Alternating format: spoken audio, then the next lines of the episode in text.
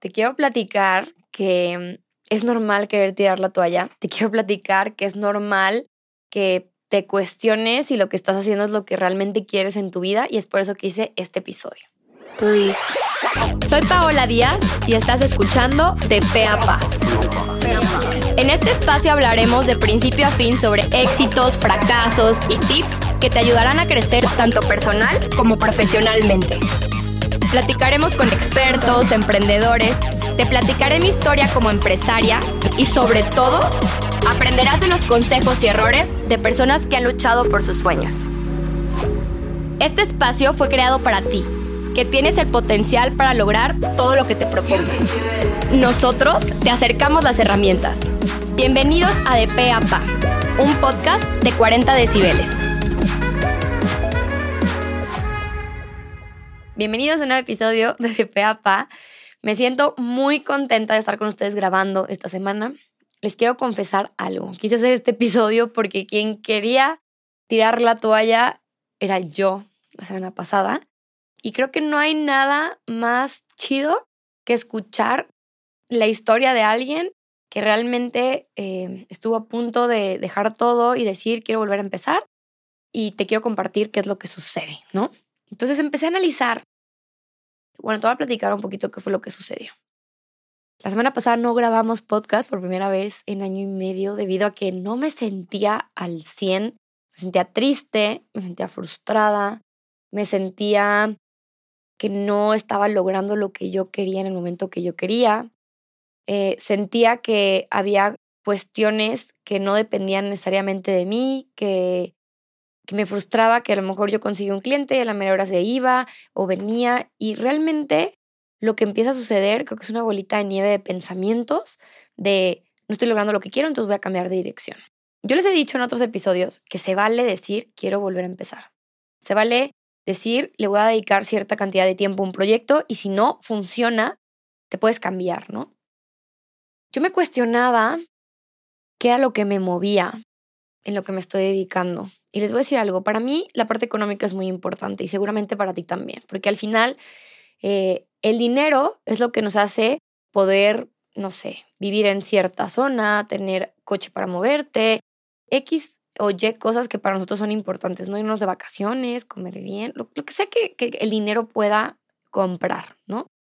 Pero cuando llegué con mis socios y les dije, a ver, es que eh, creo que esto no está funcionando porque eh, se están, ha, habido algunos problemas con los clientes y no todo depende de mí, yo no estoy dando la parte operativa. Y en ese momento pasan muchas preguntas en mi cabeza en cuanto terminé esa plática con ellos. Bueno, primero que nada, tengo los mejores socios del mundo, de verdad. Llegué, les lloré, les pataleé. Y, y la verdad es que el primer paso cuando vayas a tirar la toalla, creo que es introspección. Yo soy una persona súper de buscar la validación en las demás personas y fue mi primer error la semana pasada, donde hablé con personas cercanas a mí y creo, y justo lo hablábamos en estos días en varias entrevistas, donde las personas van a opinar desde su experiencia. Entonces, si tú llegas con alguien muy cercano a ti, por ejemplo, tu mejor amiga, tu mejor amigo, y ellos no están emprendiendo y jamás han emprendido, pero tú llegas y le dices, es que estoy harto de trabajar y ellos a lo mejor simplemente no trabajan porque a lo mejor eh, son, no sé, amas de casa o porque están estudiando. A ver, ¿desde qué punto de vista estás tomando la opinión de alguien que no tiene nada de experiencia en lo que tú le estás solicitando que te, que te aconsejen, no? ¿Qué pasa muchas veces? Cuando, vamos a salir poquito de tema, pero suponiendo que quieres cortar con tu novio o novia y tienes una amiga que es súper súper persinado y luego tienes otro amigo que es más fiestero, entonces tú vas a llegar y, dices, ¿a quién le pido el consejo? Porque ya sé que me va a contestar cada uno, pero solo necesito aprobación social, ¿no? De lo que voy a tomar la decisión. Negativo, creo que ahí el error es que no nos escuchamos a nosotros mismos. Y ese fue mi primer error, ¿ok? Llegué, hice varias preguntas a varias personas, quería tomar una decisión a partir de ello y luego dije, ¿sabes qué? No. La respuesta la tengo yo. Entonces llegué con mis socios, también es importante que hables con las personas, eso sí, las personas involucradas en el proyecto. Eh, si es un proyecto personal, bueno, háblate el espejo, de verdad. O con las personas que te estén acompañando en un proceso. Por ejemplo, si quieres bajar de peso y te sientes frustrado porque no lo puedes lograr y te está acompañando un nutrólogo o un entrenador, habla con ellos sobre cómo te sientes respecto a ese proceso, a esa meta que quieres alcanzar, ¿no? Yo hablé con mis socios, se negociaron ciertos aspectos de, de cómo podíamos mejorar la situación. ¿Y qué fue lo primero que vimos con mis socios? Encontrar primero qué era lo que estaba sucediendo, o sea, eh, situaciones, enlistar lo que estaba provocando en mí el querer tirar la toalla. Entonces, si lo vas a hacer solo, di a ver qué es lo que está pasando, que está siendo detonante en mi vida para querer tomar esa decisión. Dos, soluciones. ¿Qué solución puedo darle a estos aspectos? Y muchas veces solo vemos la meta a largo plazo, pero no vemos los pequeños logros que hemos eh, pues tenido la oportunidad de ignorar y festejar, ¿no? Entonces, para mí fue decir, a ver, ¿cuáles son mis drivers? O sea, ¿qué es lo que realmente me motiva a hacer lo que estoy haciendo?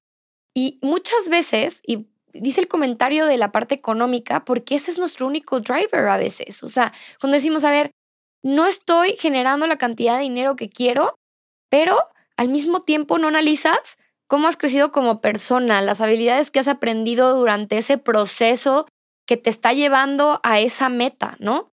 Eh, no analizas las vidas que has tocado, o sea, por ejemplo, en mi caso, el que ustedes me estén escuchando aquí, el que yo pueda ser una fuente de inspiración para ustedes, me llena muchísimo. ¿Y qué pasa cuando ignoras que hay drivers más importantes que se llaman valores? Entonces, tú tienes que analizar cuáles son los valores que rigen tu vida, ¿sí? Y literalmente eh, coincidió que estaba leyendo el, el, libro de Que te valga un carajo, no recuerdo bien el, el autor, y se los voy a dejar el link. Eh, me lo regalaron en diciembre, no lo había leído y creo que soy una persona que se toma todo como muy en serio, ¿no? Entonces, ahí hablaba que entre más quieras, por ejemplo, eh, generar más dinero, más frustración tienes de que no lo estás logrando, ¿no? Entre más, entre más quieras a lo mejor bajar de peso y no lo logres, te vas a frustrar más. Y, y decían en el libro, a ver, una persona feliz no tiene que hablarle, hablarle al espejo y decir, soy feliz, ¿no? Y, y a mí me, les voy a decir algo, me, me rompió mucho el, el, la forma de pensar a partir de que estaba leyendo ese libro, porque yo les he dicho aquí continuamente, piensa en lo que quieres lograr, tenlo en mente, anótalo, léelo todos los días, ¿no? Y yo me he manejado durante, o sea, durante estos años con todas estas metodologías que les he enseñado, ¿no?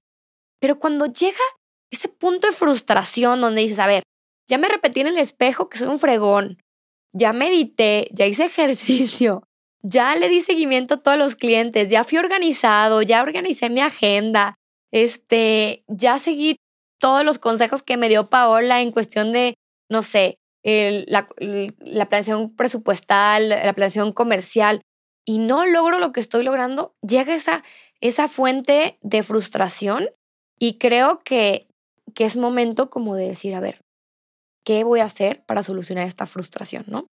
Entonces, yo les diría lo que yo hice, ¿ok? Bajé el nivel de exigencia, simplemente estaba literalmente elevando mi nivel de frustración. Nosotros habíamos hecho un plan presupuestal desde enero hasta ahorita, ¿no? Estamos entre marzo, abril, mayo, ¿sí? ¿Y qué empieza a suceder, no? Empiezas a sentir frustración de que no estás logrando lo que te habías planteado en enero. Pero ¿qué pasa? Tú te pones esa vara tú solo. Entonces, si no estás logrando lo que quieres y te está causando ansiedad, frustración, bájale dos rayitas y analiza todas las cosas buenas que tienes en tu vida, ¿sí? Cambia el ritmo.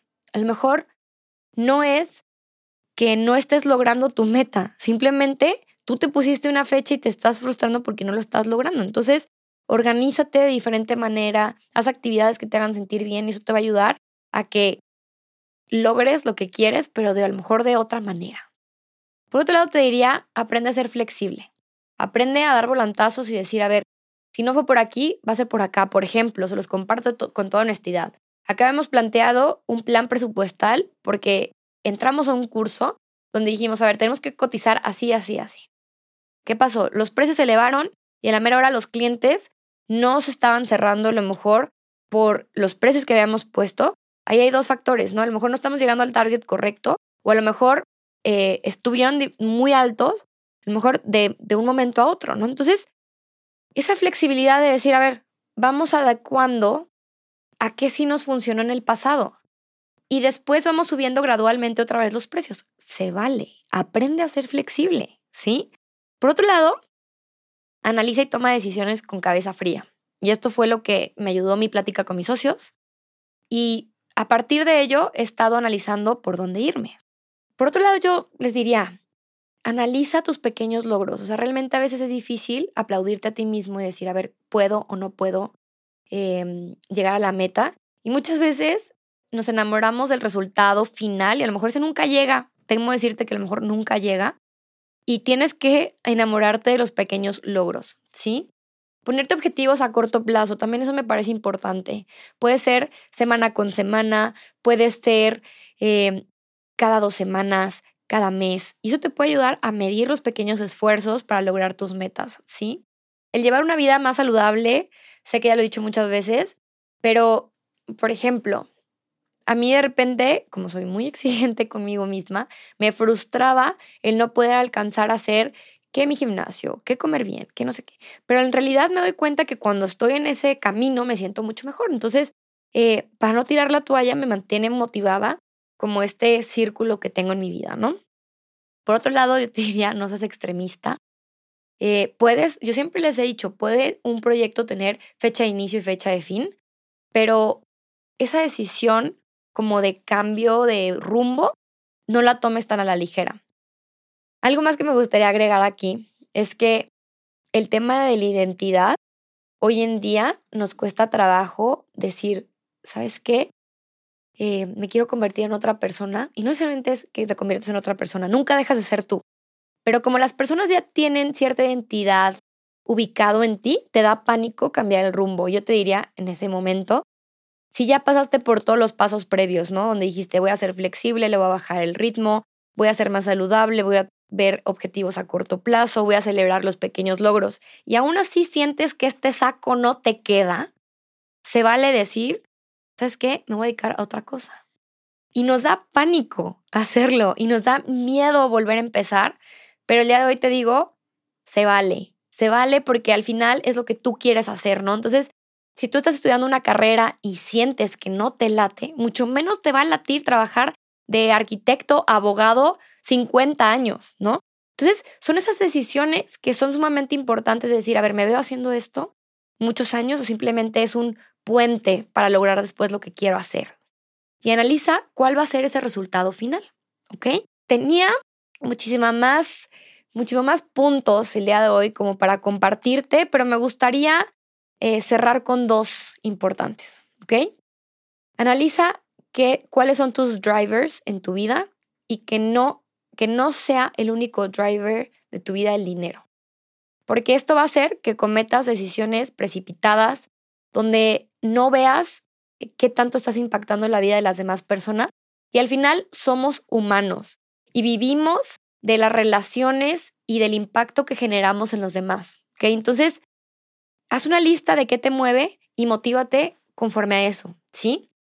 Punto número dos, eh, quítate de la cabeza el estarte comparando con los demás. Eso me pasa mucho a mí, se los comparto de manera personal veo a otras personas que están creciendo, digo, más rápido y digo, oye, ¿cómo le están haciendo? ¿Y por qué no me pasa a mí? Eso simplemente te va a causar decepción personal.